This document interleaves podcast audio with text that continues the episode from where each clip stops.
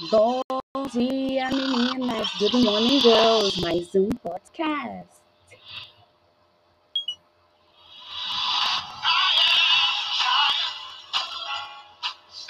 Uhul! Estamos começando agora mais um podcast. Good morning, girls.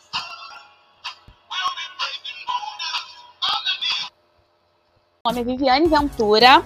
Estou aqui com a Renata Gomes, que ela vai falar sobre a musicoterapia. Estou também com o Rodrigo Luz, que ele vai falar sobre a música, e com a Marcele Alves sobre a ansiedade. É possível uma intervenção para o tratamento da ansiedade? Vou dar a fala agora para a Renata Gomes, que vai falar sobre a musicoterapia. Olá, pessoal. A musicoterapia é um ramo da ciência que estuda o complexo som-homem e os seus elementos terapêuticos e diagnósticos. O principal objetivo é trabalhar a saúde e o indivíduo em todas as suas dimensões. É uma visão holística do indivíduo. Né?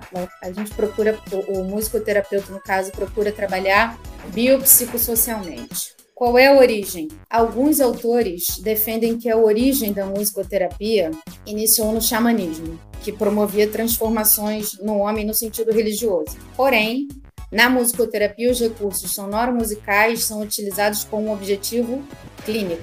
Dessa forma, pode-se pensar que a musicoterapia tem o xamanismo como uma das primeiras vertentes. No entanto, só em meados do século XX que foi possível aos profissionais da saúde estabelecer uma relação entre a música e a recuperação dos doentes. Após a Segunda Guerra Mundial, com alguns estudos feitos nos Estados Unidos, nos quais verificaram que os soldados feridos na Segunda Guerra Mundial, quando em contato com apresentações musicais realizadas em seus leitos, apresentavam uma recuperação muito mais satisfatória. Isso possibilitou a criação do primeiro curso universitário de musicoterapia, em 1944, na Michigan State University. E assim, a sistematização da musicoterapia foi implementada. O precursor da musicoterapia foi o Rolando Benenzon, músico, médico, psiquiatra pela Universidade de Buenos Aires e psicanalista. Atuou ativamente nos movimentos ocorridos, inclusive presidindo os primeiros congressos mundiais e fundando as primeiras associações e cursos de formação. Representa a autoridade máxima em musicoterapia e a aplicação do seu trabalho dedicou-se a pacientes com autismo e Alzheimer.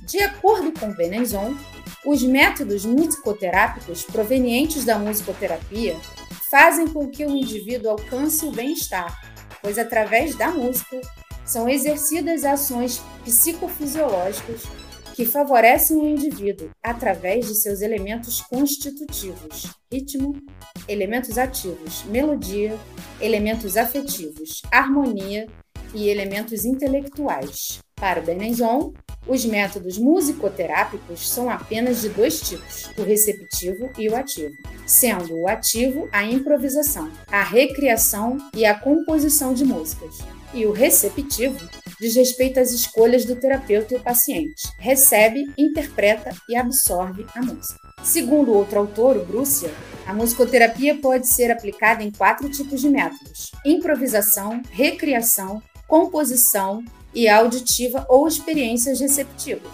Na improvisação, o paciente faz a música, seja com instrumento, cantando ou criando melodia. Na recriação, ele apresenta uma música com base numa música já existente. Composição, o paciente é estimulado a escrever canções, letras ou peças instrumentais. E na auditiva, o paciente ouve as músicas e responde às experiências de maneira silenciosa, verbalmente ou com outro modelo adotado. Esse último método, no caso essa auditiva receptiva, pode ser usado para vários objetivos. Promover estímulos e relaxamentos, promover a receptividade, explorar ideias e pensamentos, desenvolver atividades audiomotoras, facilitar a memória e regressões, estabelecer conexões entre o ouvinte e o grupo comunitário ou sociocultural, entre outros, podendo ser usada músicas de diversos estilos. A musicoterapia melhorou de forma significativa as funções cognitivas relacionadas ao aprendizado, à compreensão e à memória. O uso da música como terapia existe desde a antiguidade. Apolo, um deus conhecido na mitologia grega, era provedor de música e saúde, desde os tempos de Aristóteles e Platão e já existia o conhecimento de que a música afeta a saúde e o bem-estar. Durante a Renascença, por volta de 1450, a música era utilizada como instrumento para a alma, direcionado para pessoas com transtornos mentais. Cabe aqui a gente esclarecer um pouquinho que música e musicoterapia não são a mesma coisa. A música é o objeto da musicoterapia e temos algumas diferenças na terapia com a música e na musicoterapia. A terapia com a música faz uso da música, não necessariamente da mesma forma que na musicoterapia. A musicoterapia pode ser usada por diversas áreas da saúde, psicologia, fisioterapia e fonoaudiologia. A musicoterapia estimula, através do som e da produção de som, canais de relação entre o homem e meio externo, minimizando aspectos motores e mentais deficitários. É uma área autônoma, com seus próprios métodos e técnicas. Envolve processos comunicativos, expressão corporal, melodia, ritmo, harmonia, possibilitando evolução ou reabilitação em aspectos motores e mentais. Envolve uso de recursos como instrumentos, criação de instrumentos, leitura musical e aspectos de ensino-aprendizagem. Eficaz em saúde mental, requer título de especialização. Tem possibilidades de uso em terapias grupais, onde são trabalhadas atividades motoras que desenvolvem funções potenciais do indivíduo para a qualidade de vida. Trabalha com diversos estilos musicais. Agora, o Rodrigo Luiz vai falar pra gente o que é música. Olá, pessoal. Olá, corujas. Bom, poucas coisas mexem com as nossas emoções como a música. Ela pode animar você em um jogo de futebol, na academia, pode ajudar uma cena a ficar ainda mais épica em filmes como O Senhor dos Anéis, pode trazer o drama e a tensão em filmes de terror ou em games, ou ainda dar um clima de romance ou perda e não mais sair da nossa cabeça como em My Heart Will Go On do filme Titanic. Quando ouvimos a música, o nosso cérebro decompõe e processa vários elementos separadamente, como o tom ou a altura do som, onde ele cai na escala musical ou qual a nota que estamos tocando. Também percebemos o ritmo, a ordem e a regularidade com que as notas aparecem e duram. Percebemos no ritmo da música a velocidade das batidas que dão o andamento que ouvimos, e que pode ir acelerando e dando urgência em alguns exemplos. Determinadas melodias e ritmos podem suscitar calma e relaxamento, outras, movimento e agressividade. Por definição popular, a música é conhecida como uma combinação de harmonia, melodia e ritmo. A harmonia seria o conjunto de sons dispostos em ordem simultânea. A melodia são os sons dispostos em ordem sucessivas. E o ritmo será a ordem e a proporção pela qual serão dispostos os sons, que constituem a harmonia e o ritmo. Não podemos deixar de considerar a sensação pela qual temos a capacidade de perceber também de maneira inata e que dará sentido a todos esses elementos. O som, produzido por vibrações que se propagam pelo ar, os sons alcançam nossos ouvidos e logo são transformados em impulsos nervosos, fazendo com que o cérebro o decodifique. Percebemos também o timbre, a diferença entre uma mesma nota sendo tocada pelos vários instrumentos de uma orquestra, por exemplo, que depende da vibração que cada instrumento produz quando faz as ondas sonoras. É o que dá a diferença entre uma mesma nota tocada no violino, menor e mais estridente, ou no violoncelo, maior e mais grave. Reconhecer esses elementos separadamente é o que deixa a mente reconhecer uma música mesmo nos formatos mais diferentes. A combinação entre características é, desperta emoções diferentes quando ouvimos uma música.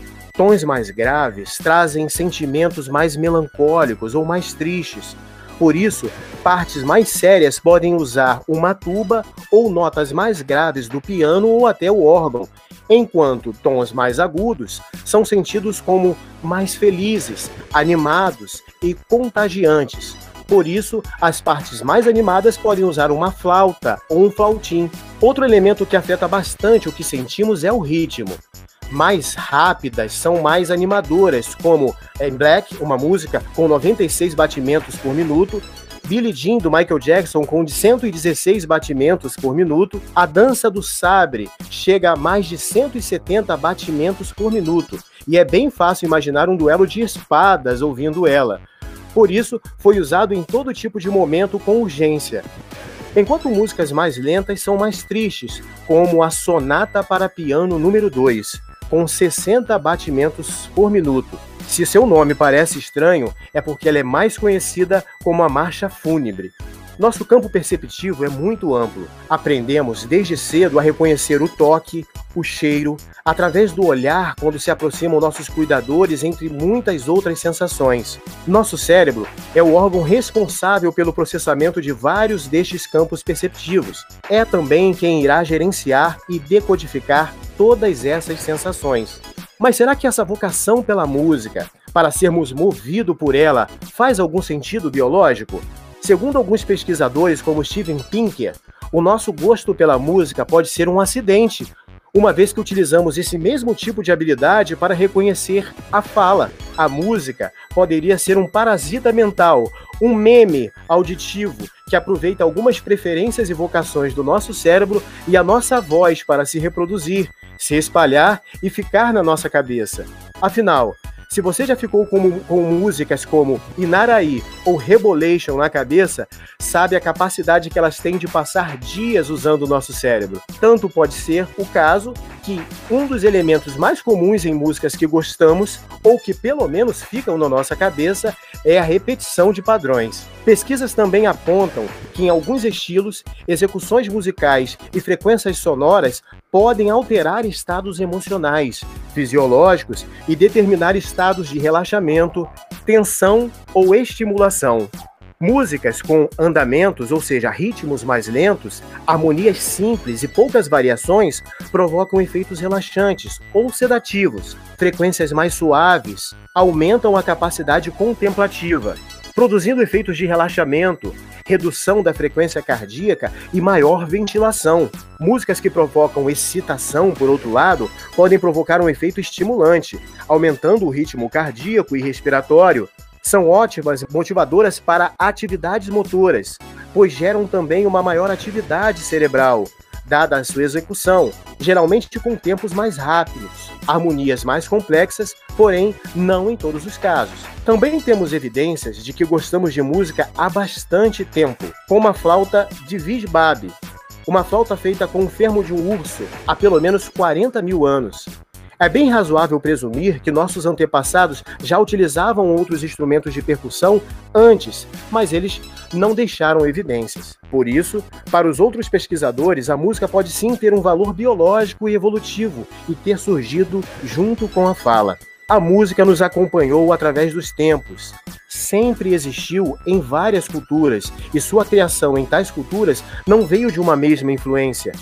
Assim como cada povo tem seus hábitos próprios, assim o é com a música, cada qual com sua cultura, suas próprias características e funções diferentes atribuídas. Wittgenstein escreveu: A música é a parte da história e cultura humana desde tempos muito remotos. Inata, esta é capaz de desencadear profundos processos de transformação pessoal, os quais afetam não só o próprio indivíduo, mas também o universo que o rodeia em todas as suas manifestações e formas. A música é também uma experiência coletiva. Hoje, a gente pode usar o fone de ouvido e ninguém mais precisa ouvir o que a gente está ouvindo. Mas até bem pouco tempo atrás, música e dança, por exemplo, sempre foram feitos em grupo e com efeitos bem importantes. Músicas fazem parte de rituais, trazem as emoções que nos aproximam do espiritual e do divino, animam e coordenam exércitos e espero que continue despertando sua curiosidade para a continuidade desse tema tão importante e que pode te auxiliar em diversas áreas da sua vida. Galera, agora estamos aqui com a Marcele, que vai falar um pouco sobre a ansiedade. Agora é com você, Marcele. Olá, galerinha, tudo bem? Vou falar um pouquinho para vocês sobre ansiedade. Espero que eu possa esclarecer e tirar as dúvidas de vocês. Ansiedade. O termo ansiedade refere-se a uma relação de impotência, de um conflito existente entre a pessoa e o ambiente que a ameaça, e os processos neurofisiológicos consequentes desta relação. Vocês sabiam que a ansiedade é um sentimento que acompanha um sentido de perigo generalizado, alertando as pessoas de que existe algo a ser temido? Refere-se também a uma agitação que pode demonstrar-se em manifestações de ordem cognitiva e fisiológica. No que se refere às manifestações fisiológicas, pode ser citada a hiperatividade, agitação e movimentos impulsivos. Já quanto às manifestações cognitivas, aparecem vigilância e atenção redobrada e alguns aspectos do meio, pensamentos e prováveis desgraças. Esses tipos de manifestações podem apresentar-se de forma passageira ou de maneira permanente e estável de reagir, bem como sua magnitude pode alterar entre níveis imperceptíveis e até níveis bem elevados. Vou citar aqui para vocês alguns tipos de ansiedade. São eles: transtorno do pânico, transtorno de ansiedade de separação, fobia específica, fobia social, transtorno obsessivo, compulsivo, o TOC, transtorno de estresse pós-traumático e o transtorno de ansiedade generalizada, conhecido como TAG. E aí, galerinha, agora vamos responder a primeira pergunta que nós fizemos, né? É possível uma intervenção para o tratamento da ansiedade? E a Renata Gomes vai responder essa, esse questionamento. No que diz respeito ao uso da música como intervenção para a ansiedade, alguns artigos destacam o poder relaxante da música. Porém, para a intervenção em ansiedade será necessário mais pesquisa. Só encontramos um estudo que relaciona técnicas da terapia cognitivo-comportamental com música na questão da ansiedade. E é um estudo bem recente, que data do início desse ano aqui, 2020. Obrigada, Coruja, por estarmos conosco e aprofundarmos sobre esse tema. Espero ter esclarecido sobre ansiedade, música e musicoterapia. Valeu!